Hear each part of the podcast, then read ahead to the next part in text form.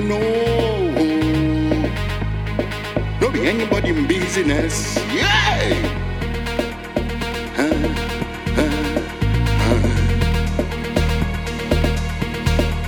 But nowadays, everything don't change.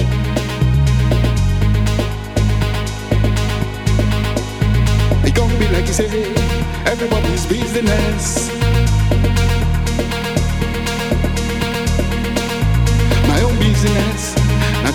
easiness